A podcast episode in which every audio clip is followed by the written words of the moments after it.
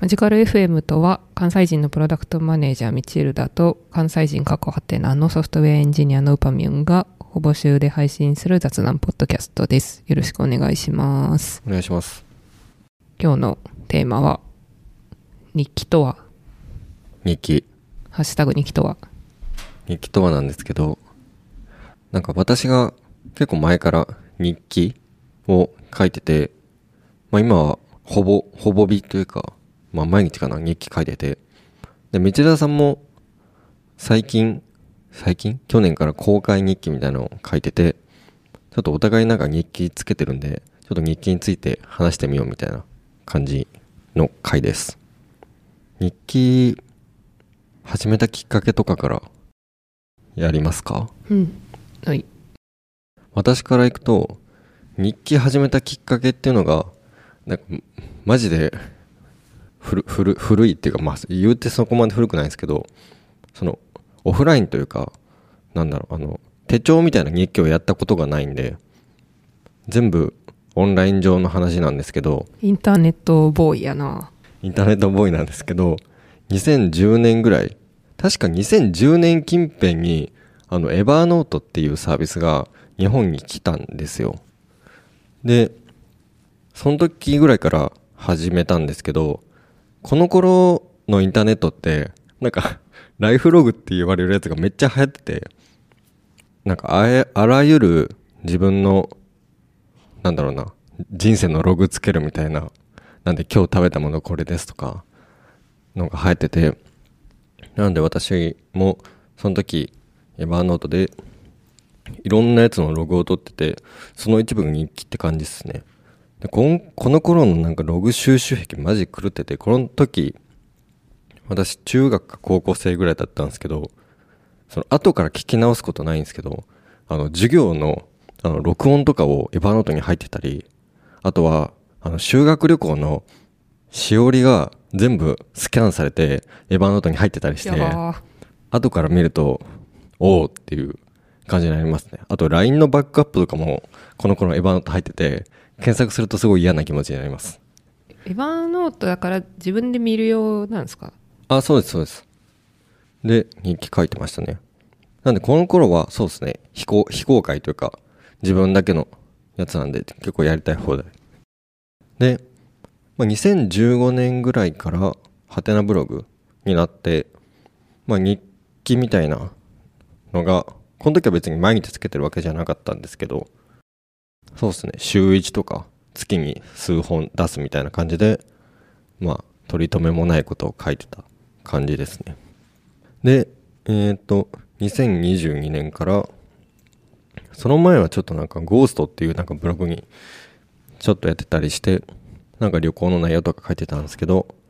あのどうしても独自ドメインを使いたくて使ってたんですけど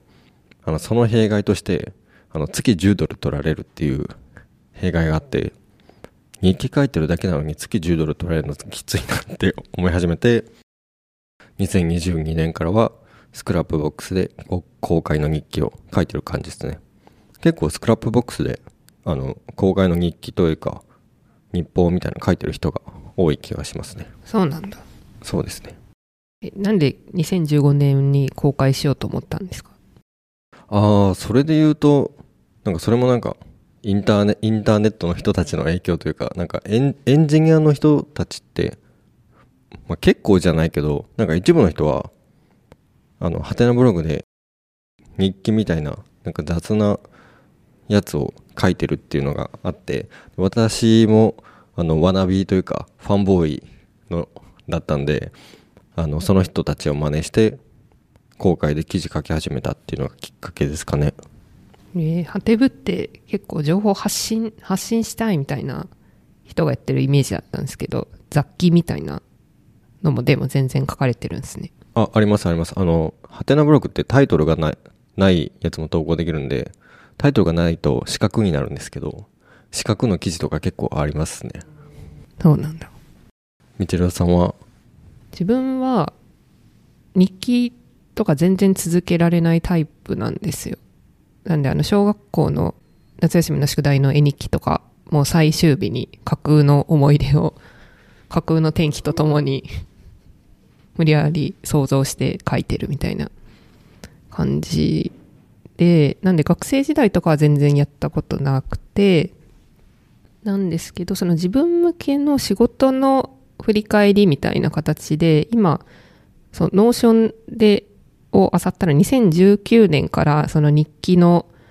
こう、らしきログみたいなものは書かれていて、で、まあそれはあくまで自分向けに、その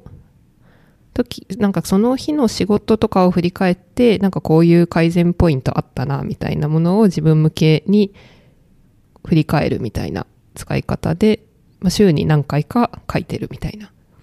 ものが最初っていう感じですね。で、その自分向けの振り返りの記事みたいなのは多分2019年からずっと今まで続いてるんですけど、なんか今年じゃないわ、去年の夏ぐらい、8月の半ばぐらいから、その公開できる、もっと事実ベースの記録みたいなものも書くようにしました。で、それはなんでかっていうと、その振り返りを毎日やってると、こう思い出の中でうまくできなかったことだけをめっちゃ記録するみたいな、こう脳の形になっていって、なんか楽しかった思い出とかあんま思い出せないみたいな感じになってちょっと良くないなと思ったので、ちゃんと前向きな記事を、ま、書いて、で、続けるために公開しようみたいなので始めたのが去年の夏からって感じですね。そういうことだったんですね。いきなり、いきなり日記始めたと思ったら。そう、何にも思い出せないってなって。確かに日記を書いてないと、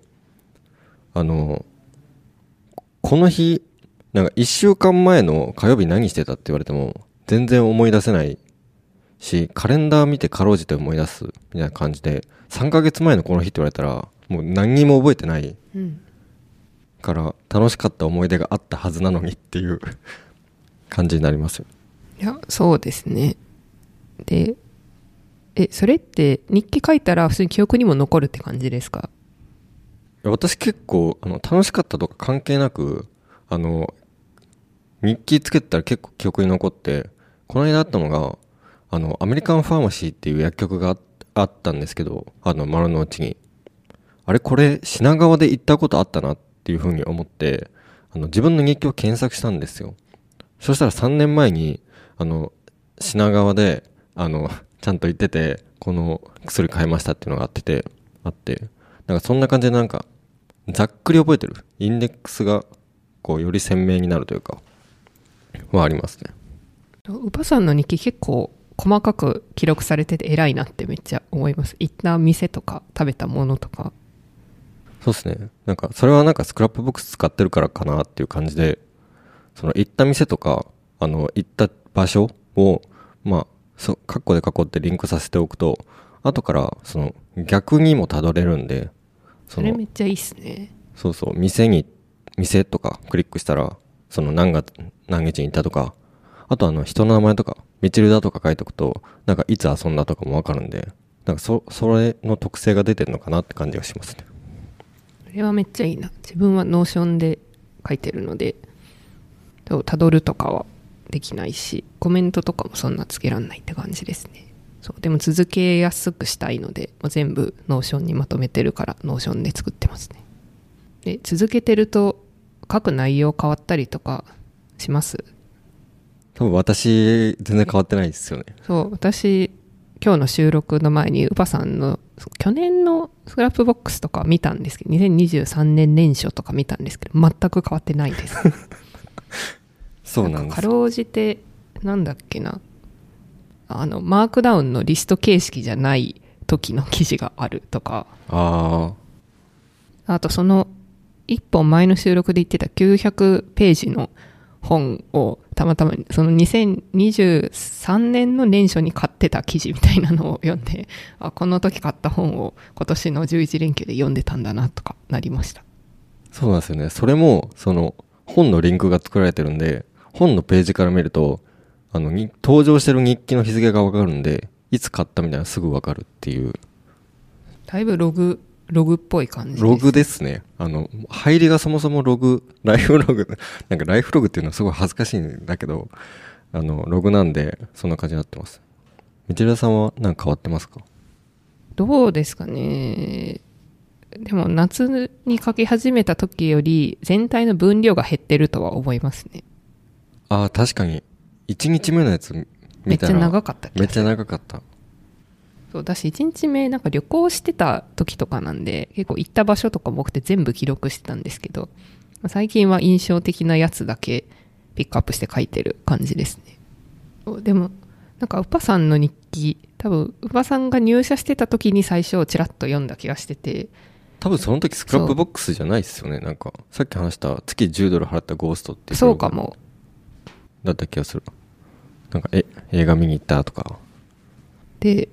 なんか多分それえ自己紹介の時とかに言ってました？とかリンクに貼ってました？あ、なんか、この会社に入社する前に1週間ぐらい九州旅行に行ってて、で、その九州旅行行ったのここに書いてますぐらいの日記かな。あそうそうそうそれでそうなんかそう私たちは会社の同僚で私たちの会社は入社したら全員の前でこう自己紹介をするタイムがあるんですけど多分そこで九州旅行に行った日記がありますみたいなのをおばさんが言っててで結構自己紹介がなんかすごい人っぽいっていうか なんか経歴が すごそうみたいな感じでそうどんな人やねんと思って日記を読んだらなんか接しやすいそうだなって思った 思い出がありますね初対面でなんか日記のリン公開日記のリンク渡すやつ、なんか今思ったら結構やばいやつかもしれない。これ読んでねだいぶなんていうか人との距離感近いかもしれないですね。精神的な距離感めっちゃ近いかもしれない。確かに。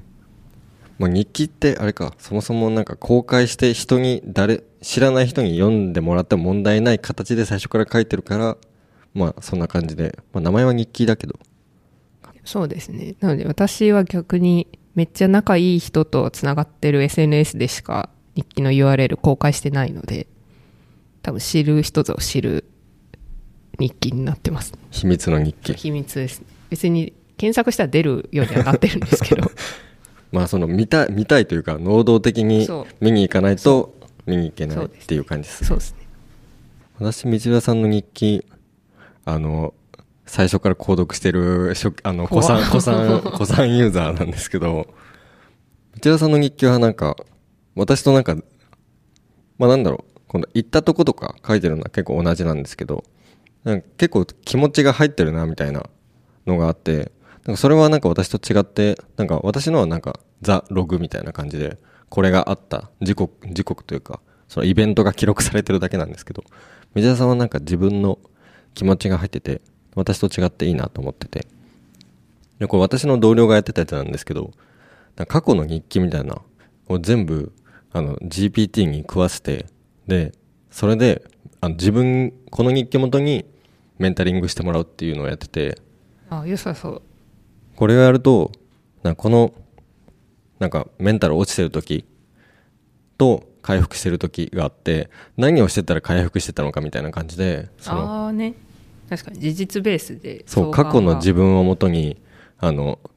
今の自分でこういう悩みあるんだけどどうすればいいっていうのを、や、アドバイスしてくれるみたいな。多分私のやつだったらそれできないんですよ。私も 食わせて、あの、架空の日記書かせたことあるんですけど、めちゃめちゃ自分の休日が出てきた。え、俺やんみたいな。私 AI なんだそう。ウパさんの中身 AI だったんだ私、そう、なんか感情が入ってないから、ただ事実記録してるだけだから、チャット GPT とかも多分すごい書きやすいんでしょうね。なんか、この人の休日は、なんか、ボルダリング行って、カフェ行って、最後に映画見て、お終わりましたみたいな感じの書いたら、書いてて。で、なんかちゃんとなんか Scrapbox のスタイルみたいになって、リンクとかも すご作られてて、日記 GPT に書かせれそうですねそれだったらここに行った日記書いてくださいねそうなんですよ。多分私今日の日記、チャット GPT に書かしたやつを書いてても誰も何も疑わない感じになりますね。あと、道枝さんの日記面白いのが、あの、最初のセクションに、天気、服装、食事のセクションがあるんですよ。あれ、何のために作ってるのかなっていうのが気になるんですけど、なんか私だったらあれプロパティにしちゃうなって思ったんですよね。例えば、確かにいやてかその方がいいと思います 後から、なんか、この服装の時はどういうことしてたのかみたいな、私だったら見たい、見たいなって思っちゃうんですよね。あの、フィルターで絞り込んで。確かにちなみにあのセクションはどういうあれなんですか？あれその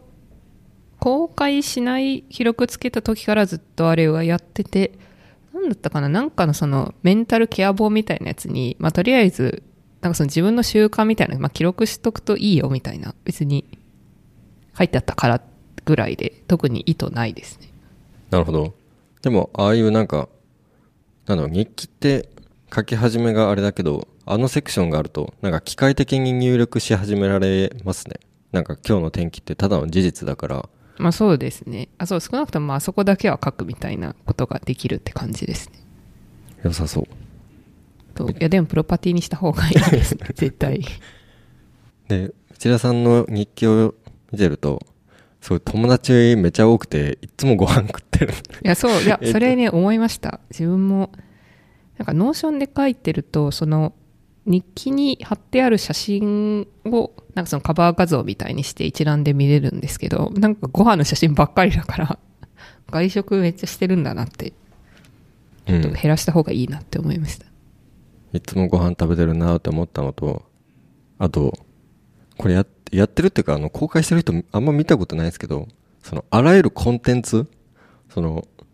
普通になんか学習とか勉強とかのコンテンツもあるし、なんかお笑いとか、そういうのもあある、なんかこれ見てる、見てないみたいな、見ましたみたいなやつのデデータベースが日記に入ってて、これ珍しいなと思ったんですけども。いや、そう。それもなんか公開した方が、こうそれこそ、なんか積んどくコンテンツみたいなのがめっちゃあるので消化できるかなって思ったんですけど、あんま意味ないですね。あんま意味ないんだ。そう。でもこれのおかげで、あ、こんなのあるんだっていうのは、見てる人からしたら、そうなんです。すごい、それは愛読してますね、日記を。人気愛読者です。そう、コンテンツを、の DB にコンテンツを入れるところまでは、まあ、シュッとできるんですけど、やっぱそれを見返して、消化していく運用が、ちょっと日常に組み込みづらいですね。あ、じゃあ、読者の方から、これずっと未消化で溜ま っ溜まってるけど、そうそう見たらどうですかって。確かに。そうですね。あのうんコメントつけてください。突き上げしそう、コメントは記事にはできるはずなんで、え、そうなんだ。その Notion の権限でコメントだけ公開してるはずなんで。あ、そうなんだ。知らなかった。そう、さっきコメントつけられないってなんか嘘を言った気がするんですけど、今思うとコメントはできる気がする。そうなんですよね。私前の日記だとコメントつけられて、なんかいいねの拍手みたいなのもできてたんですけど、 Scrapbox それができないから、なんかインタラクションが発生しないっていうのがあるんで、あるんですよね。コメントできるんだ。ちょっとコメントしよう。いい天気ですね。嫌だな で、さっき、全然続かないみたいな話してたけど、なんで続いてるですか？どうですかね。あでも、日記を続ける友達が、最近は周りに何人かいるみたいなのが結構あるかもですね。うばさんはなんですけど、でも大学の友達とかでもう2、3人ぐらい同じような雑記を、それこそ何年とか続けてる人が周りにいて、で自分もその人の記事読んでるし、まあ公開したら一応読んでくれてるっぽいみたいな。日記友達がみんなやってるから自分も続いてるみたいな感じかもしれない。あ確かに人がやってるっていうのは、その重要なことですね。なんか私も、たまになんか道枝さんが、その、道枝さんの友人の日記とかに、あの、いいねとか、あの、リプライをしたら、たまに私のタイムラインにもそれが流れてくるんですよ。ああ、そうなんです、そうなんですよね。で、普通に、あの、公開の日記ですよね。なんで、リンクを押したら誰でも見れるみたいな。あそうですね静かなインターネットとかで日記書いてる人がいてああ、そうなんですね。多分私読んだの、なんかノートの方だったんですけど、はいはいなんか知らん人の日記読んでもまあまあ面白いなっていう。っていうのがありますね。なので、皆さんもあの日記書いて、ぜひシェアしてください。してください。読みに行きますんで。行きます。はい。では今日はそんな感じで。お便り感想は X のマジカル FM 全部小文字のハッシュタグか概要欄のフォームまでお願いします。ありがとうございます。ありがとうございました。